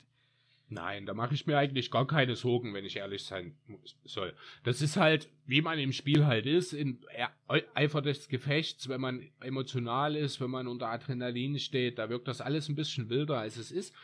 Äh, ich gebe dir in dem Teil recht, in dem Doncic manchmal ein bisschen unmotiviert, sage ich jetzt an der Stelle mal, auf dem Feld aus, äh, aussieht, weil ich doch finde, dass er es sich sehr schnell angewöhnt hat, sehr viel zu meckern. Vielleicht sollte er lieber dort ansetzen und dort vielleicht den einen oder anderen Schritt eher in die Defense gehen, kann dort eher weiterhelfen, als wenn er nach jedem zweiten Nicht-Pfiff, den er kriegt, die Schiedsrichter zu meckert. Äh, ansonsten, wenn man ihn so sieht, das, der Typ ist eine frohe Natur, der hat mit allen Spaß, der ist immer glücklich, hat man den Eindruck. Und wie gesagt, Dallas ist genau die richtige Franchise für ihn. Ich kann mir nicht vorstellen, dass da Unruhe reinkommt. Da bin ich ganz anderer Meinung. Jemand, der in so wenigen Jahren schon so viele Spitznamen bei BKUF hat, der ist einfach ein cooler Dude und macht sich da, solange er sieht, dass es in die richtige Richtung geht, macht er sich keine Sorgen. Und er muss natürlich noch einiges auch lernen als Leader. Er hat natürlich die fantastischen Stats, aber jetzt, also Lieder auf dem Feld ist er, denke ich, schon immer eigentlich. Es ist einfach so einer, der ist immer im Getümmel.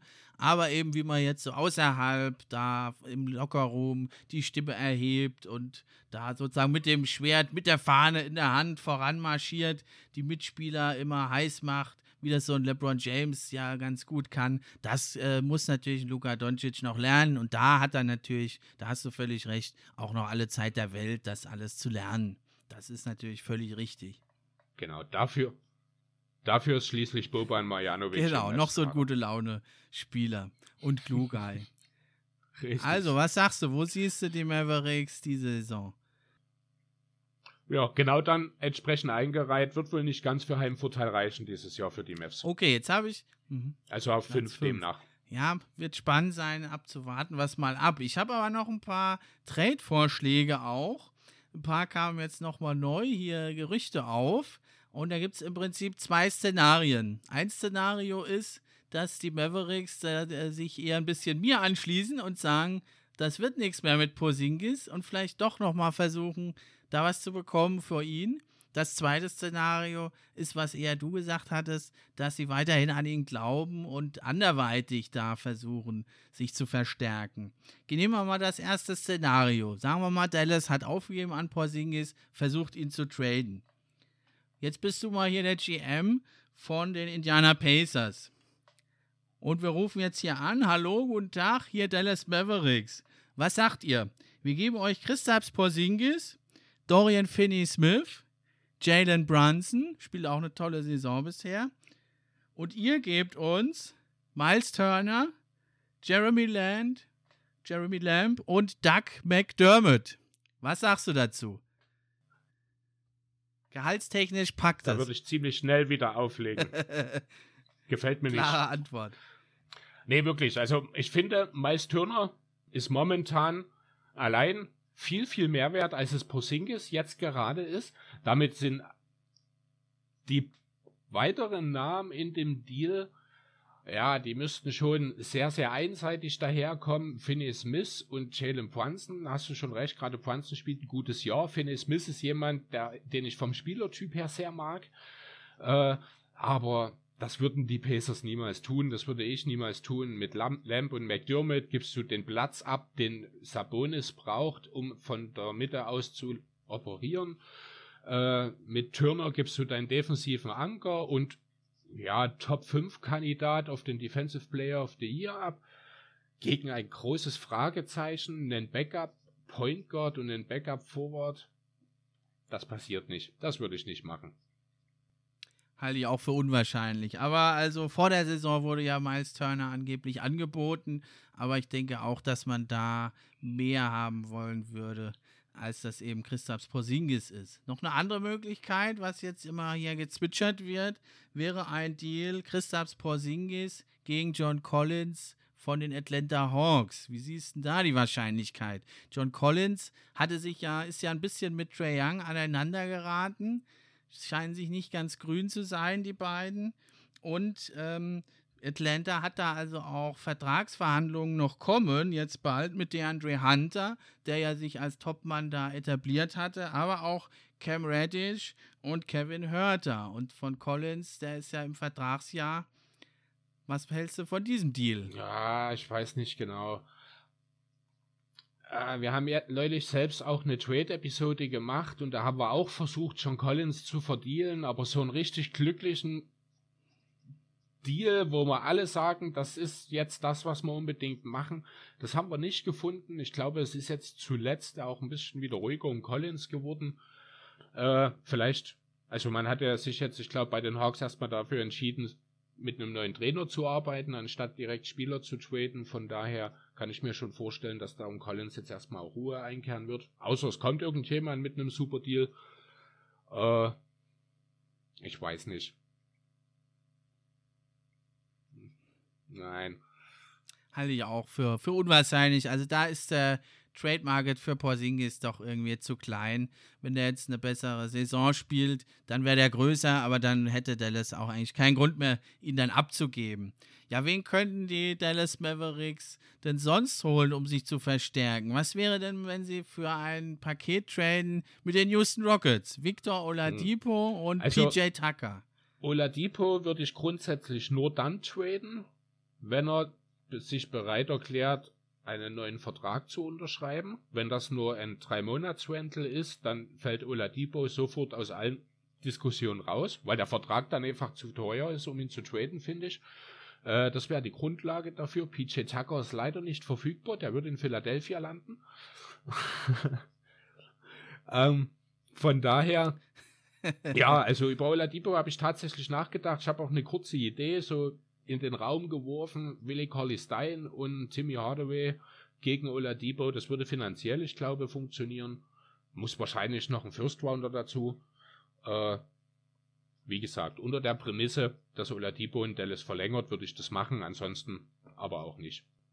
Ist halt auch wirklich die Frage, ist jetzt auch kein elitärer Dreierschütze und äh, ist die Frage, ob der die Dallas Mavericks da wirklich weiterbringt. Jetzt hatten wir ja vorhin schon den guten Andre Drummond in den Raum geworfen und da heißt es also neben Toronto, Lakers und den Nets wäre auch Dallas interessiert. Das wäre ja, würde der in das Anforderungsprofil denn fallen von Dallas. Jo, also ist natürlich auch nur ein Thema für die äh, für den Buyout-Markt. Es wird natürlich kein Trade für Drummond stattfinden, das ist klar.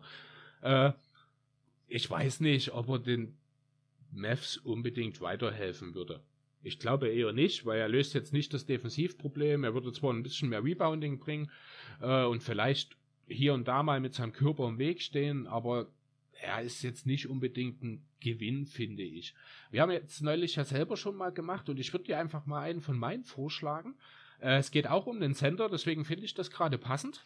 Ähm, und zwar geht es dabei darum, dass man Dwight Powell und Boban Marjanovic abgibt und sich dafür aus Memphis Jonas Valanciunas holt. Gleich vorab, Dwight Powell könnte man alternativ an dem Punkt auch durch Maxi Kleber ersetzen. Das wäre der etwas wertvollere Deal, sage ich mal, wenn Memphis sagt, was wahrscheinlicher ist, wir wollen lieber Kleber als Paul, würde ich dann trotzdem noch sagen, das ist ein Deal, den ich für Valanciunas mache. Idee dahinter wäre, dass eben Valanciunas nicht neben Porzingis spielt, sondern hinter ihm als Backup-Sender. Damit hast du erstmal automatisch Wim Protection, theoretisch 48 Minuten lang. Valanciunas ist ein toller Wim Protector, das geht ein bisschen unter, weil er nicht der höchste Springer ist. Ähm, er ist ein konstanter offensiver Post-Up-Scorer, der mittlerweile sich auch echt gute Range draufgebracht ist gleichzeitig eine Lebensversicherung, wenn Porzingis sich wieder verletzt. Marjanovic im Gegenzug, würde ich sagen, als Teil der Rotation kann ja außer Acht gelassen werden und die Minuten von Paul, die kannst du dann quasi eins zu eins auf Valanciunas geben, gibst ihm noch ein paar mehr. Äh, wenn er sich mit einer Backup-Rolle anfreunden kann, finde ich, oder find, fanden wir damals auch beide, äh, ist das ein Deal, äh, der hätte, ich glaube sogar, äh, Sandro von Mavelis Podcast auch überzeugt, wenn mich nicht alles täuscht.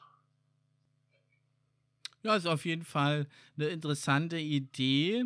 Ist natürlich die Frage, also Maxi Kleber ist natürlich dann schon ein relativ hoher Preis. Ist ja jetzt Stand heute halt der einzige ja verlässliche Schütze von draußen, den die Mavericks haben. Trifft 45,1 Prozent, nimmt nicht ganz so viele Dreier, aber eben das, da würde ich wieder sagen, an Dallas Stelle, da ist der Preis sehr, sehr hoch. Du brauchst einfach dieses Spacing um Luka Doncic. Das halt ist, würde ich jetzt mal sagen, würde ich höher legen als jetzt eben diese Rim Protection von Valenciunas. Das müsste man natürlich abwägen. Also da bin ich ganz anderer Meinung, denn das große Problem der Mavs ist nicht die Offense. Also das, da bleibe ich auch weiterhin dabei. Natürlich sieht es momentan nicht so gut aus, aber das sind auch alles einfach Sachen, die müssen sich einspielen. Ich bin auch nicht der Meinung, dass Kleber der einzige verlässliche Dreierschütze ist. Jalen Brunson hast du vorhin schon mal angesprochen, trifft 40 Prozent. Trey Burke trifft fast 40 Prozent. Tim Hardaway Jr. mit 38,5. Das sind schon auch die üblichen Verdächtigen, die dort auch gute Werte auflegen. Das Problem ist halt Dorian Finney-Smith, das ein bisschen abgekühlt jetzt dieses Jahr und eben, dass Josh Smith, äh, Richardson nicht ganz die Werte bringt. Aber ich finde, Luca sollte, oder ein Team um Luca herum, das, die sind auch in der Lage, mit ein bisschen weniger Platz Offense zu generieren. Welchen Mehrwert allerdings ein Valanciunas in der Defense hat, äh, finde ich, das wiegt das allemal auf.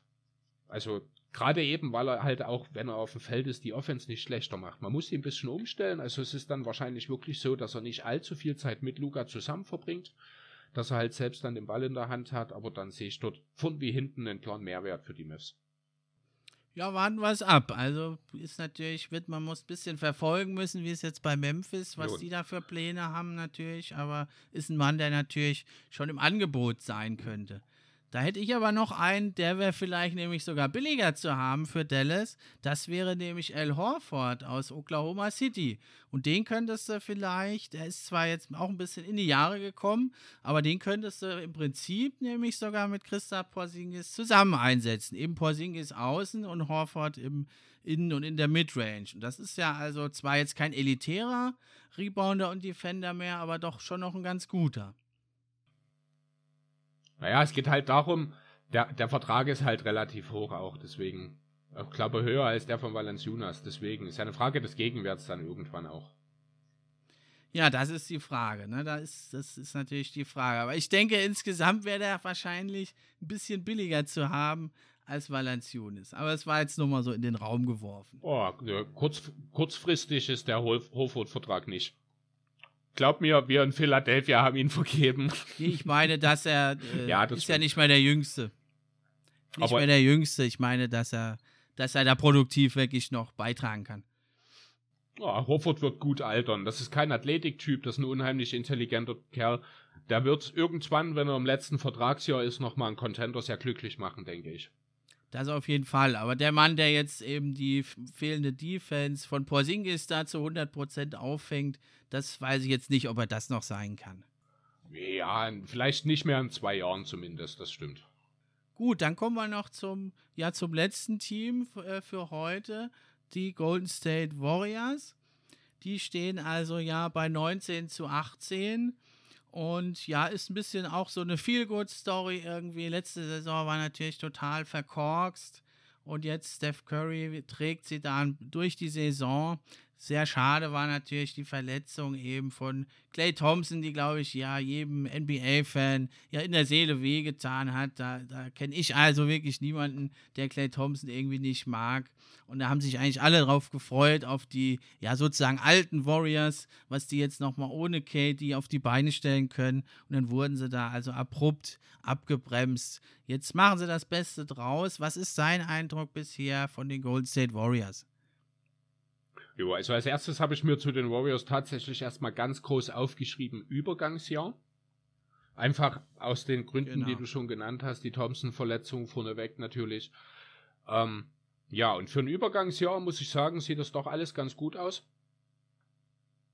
Steph Curry sieht aus, als wäre er nie weg gewesen. Er dupliziert quasi die Saison, in der er einstimmig MVP geworden ist. Nur redet, redete bis vor kurzem fast niemand darüber. Mittlerweile werden die MVP-Rufe lauter. Dafür müssten die Warriors aber, ich denke, Heimvorteil in den Playoffs erreichen, damit er wirklich einen Case für den MVP hat. Das halte ich für sehr, sehr ausgeschlossen. Deswegen behalten wir den in Philadelphia und geben den Joel Embiid. Ähm, ja, aber ansonsten, also es ist halt schwierig gerade aktuell, das mit dem Vorjahr zu vergleichen oder mit dem Jahr davor, weil die Warriors ja doch eine, einige Veränderungen äh, durchgemacht haben in den letzten zwei Jahren. Ob man da an Wiggins denkt, an Duant oder einfach an die Thompson-Verletzung, an den fehlenden Curry letztes Jahr wegen der Verletzung. Äh, trotzdem ist das eigentlich schon relativ das, was ich erwartet habe, muss ich ehrlich sagen. Also, dass es offensiv so ein bisschen Probleme geben wird, wenn da Clay Thompson fehlt, das ist klar. Äh, defensiv finde ich, sind die Warriors schon immer ein bisschen unterschätzt weil halt viele clevere Spieler dort dabei sind, weil die clever gecoacht sind, weil die gut ins System passen. Und weil mittlerweile halt tatsächlich, das hat man in den letzten Jahren dann ein bisschen aufgebaut, auch wirklich wieder mehr Athletik da ist. Das waren ja die prominenten Trades, die sie jetzt geholt hat. Ja, was ein bisschen schade ist, dass sie also nicht so gut sind bei den Punkten äh, am Korb. Da hätte man eigentlich gedacht, wenn man da einen, ja, so einen Magneten wie Steph Curry hat, der die ganze Defense an sich heranzieht, dass da diese ja, athletischen Spieler, Kelly Oubre und der ähm, Andrew Wiggins, dass sie da besser abschließen. Also die haben ja ganz, ganz schwach angefangen. Das waren ja so desaströse Zahlen zu Beginn der Saison. Jetzt haben sie sich etwas verbessert, aber sind natürlich jetzt nicht die idealen Komplementärspieler zu Steph Curry. Das ist natürlich völlig klar, aber es war natürlich vom Management da auch ganz anders geplant. Was sagst du denn zur Rolle von Draymond Green? Der ist ja nach wie vor natürlich ein guter Verteidiger, aber der hat ja Career Lows wirklich in Punkten. Nur noch 5,7 Punkte, 6 Rebounds. Dafür macht er 8,6 Assists. Aber also er trifft natürlich nur noch jetzt die Dreier, sogar nur noch 23 Prozent, 39 Prozent Field Goals. Er war ja jetzt nie der Mega-Scorer, aber er konnte natürlich diese Freiräume da hier und da nutzen. Ist das jetzt wirklich einer mit, ja, doch abgebaut, etwas abgebauter Defense, weiterhin starken Gameplay, der da wirklich einem vielleicht Contender nächstes Jahr wirklich noch weiterhelfen kann? Äh, definitiv. Also ich finde, Draymond Queen wird viel, viel schlechter gemacht momentan, als er ist. Äh, das hat meines Erachtens nach teilweise schon äh, fast absurde Züge genommen. Äh, ist teilweise so ein bisschen ähnlicher Hate wie gegen Ben Simmons auch, muss ich sagen. Äh, was man bei Draymond Queen so ein bisschen vergisst manchmal. Er ist ein überragender Playmaker. Er ist einer der zehn intelligentesten Basketballspieler, die es momentan in der Liga gibt. Er ist ein nach wie vor weit überdurchschnittlicher Defender und ich bin mir sicher, wenn es mal um was geht, wenn es wirklich in die Playoffs kommt, dann ist er auch wieder der überragende Defender, den wir kennen. Äh, ganz ehrlich, wenn er jetzt noch mehr als 20 Punkte pro Spiel machen würde, dann wäre er eine Mischung aus Will Chamberlain und Michael Jordan. Äh, man muss halt vielleicht auch einfach mal die Leute nehmen, wie sie sind. Die Warriors gehen genau so weit, wie Steph Curry und Draymond Green sie tragen. Ist da kein Draymond Queen, bricht alles zusammen. Was denkst du, wo die Punkte von Curry herkommen, wenn er sich nicht selber gerade durch irgendwelche kuriosen äh, Triplings äh, erarbeitet? Es sind ganz viele Läufe um die Cuts, äh, wo einfach, also das betrifft ja nicht nur Curry, das betrifft dann eben auch einen Upe und einen Wiggins, die irgendwann festgestellt haben, hey Mensch, wir können ja doch einen Dreier treffen. Seitdem sieht das alles besser aus, seitdem sind auch die äh, Assistwerte von Queen wieder nach oben gegangen man unterschätzt Draymond Queen. Ich bin der Meinung, das ist so ein Spieler, der muss normalerweise nicht punkten. Das ist tatsächlich so. Wenn Thompson da wäre, müsste er das nicht, weil er dann wirklich vier sehr, sehr kompetente Scorer um sich herum hätte. Äh, ja, jetzt wäre es natürlich schön, wenn er vorübergehend ein bisschen mehr bringen könnte. Das kann er nicht. Das ist mir persönlich, äh, tut das aber überhaupt nicht weh. Ich weiß, was ich von Draymond Queen kriege, wenn es drauf ankommt. Und das ist mehr, als ich von 95% aller NBA-Spieler kriegen würde. Außerdem hat er auch dann, äh, nachdem er dann jetzt wirklich wieder spielt, auch sich schon wieder ein bisschen gesteigert. Muss man ja auch jedem Spieler zugestehen. Da erstmal eine kleine Einspielphase. Und was natürlich bei Draymond Green auch sehr groß und schwer wiegt, ist eben sein ja, seine Spielintelligenz hast du schon genannt, aber eben auch dieser, ja, Einfluss auf den Lockerroom und eben auch auf den Court. Das ist ja einer, der die Mitspieler antreibt und der da gerade den jungen Weißman ja da wirklich unter seine Fittiche genommen hat und dem da Anweisungen gibt und Mut zugesprochen hat. Und das macht natürlich viel aus und da ist er ja neben Steph Curry ja auch irgendwo das Herz und die Seele eben dieser Franchise der Golden State Warriors. Da braucht es dann natürlich nicht noch ein elitäres Scoring. Wenn er natürlich wie früher, also und das ist ja das, was ich meinte, früher hat er das ja durchaus drauf gehabt, dann den einen oder anderen freien Dreier mal einzustreuen. Aber auch da denke ich, wenn es dann mal die Playoffs sind, wieder irgendwann uns wirklich um was geht, dann wird er das auch wieder draufpacken. Ja, da habe ich meine Zweifel, ehrlich gesagt. Also tatsächlich hatte Queen hatte nur eine Saison, wo er ja, überdurchschnittlich getroffen hat, den Dreier. Das ist auch seine beste Scoring-Saison gewesen. Das war 2015-16. Da hat er 38 Prozent der Dreier getroffen, hat dort drei genommen. Das Volumen hat er bis letztes Jahr beibehalten, hat aber nie mehr als 31 Prozent getroffen.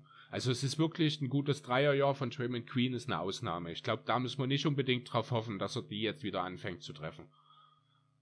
Aber immerhin halt mal einen oder anderen einstreuen. Mehr braucht es ja dann eben auch gar nicht, wenn Clay Thompson wieder zurück ist. Richtig. Dann ist natürlich eh die Firepower, Firepower wesentlich größer. Ja, zu Wiseman, der, der ist ja also echt gut gestartet. Dann, ja, hat natürlich noch Schwächen als junger Spieler. Wie siehst du ihn denn? Und ja, er passt ja eigentlich jetzt nicht so wirklich in dieses Zeitfenster von Steph Curry und den anderen Großen mit rein. Ja, so richtig nicht. Da hast du recht, ist ein bisschen schwierig für ihn. Ich glaube, das weiß er auch. Auf der einen Seite ist er halt, hat er auch schon angedeutet, schon ein Wahnsinnstalent. Also was er mit dem Ball kann, äh, auch für seine Größe, ist schon außergewöhnlich. Er hat schon angedeutet, dass er in der Lage sein kann, den Dreier zu treffen. Äh, spielt neben Draymond Queen, was seiner Intelligenz, gerade was die defensiv am defensiven Ende äh, betrifft, nochmal wirklich zugutekommen wird. Ähm, deswegen, also in Wiseman steckt wirklich jede Menge Potenzial, deswegen haben die Warriors ihn letztlich auch gepickt. Kann mir gut vorstellen, dass er ein Gesicht der Zukunft irgendwann mal in San Francisco ist, aber es würde mich auch nicht übermäßig wundern, wenn im Laufe der nächsten Saison äh, da ein Trade stattfinden wird. Also solange Curry und Thompson in Golden State sein, wird James Wiseman wohl immer so ein bisschen ein Asset bleiben. Äh, wenn aber irgendwann mal der Generationenwechsel ansteht und Wiseman ist noch da, kann es auch durchaus sein, dass er die Warriors in die Zukunft führt. Ja, unglaubliches Potenzial hat er, das hat er ja angedeutet, hat durchaus einen Touch von draußen, jetzt noch nicht so konstant natürlich, beweglich, explosiv am Korb, also hat eigentlich das ganze Paket da und wird sich mit den Jahren da natürlich weiter verbessern.